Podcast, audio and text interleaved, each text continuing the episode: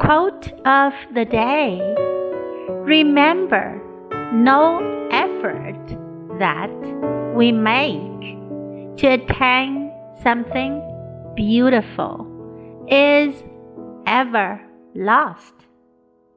By Helen Keller.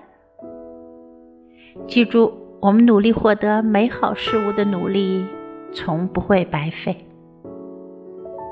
Word of the day attain attain 获得得到。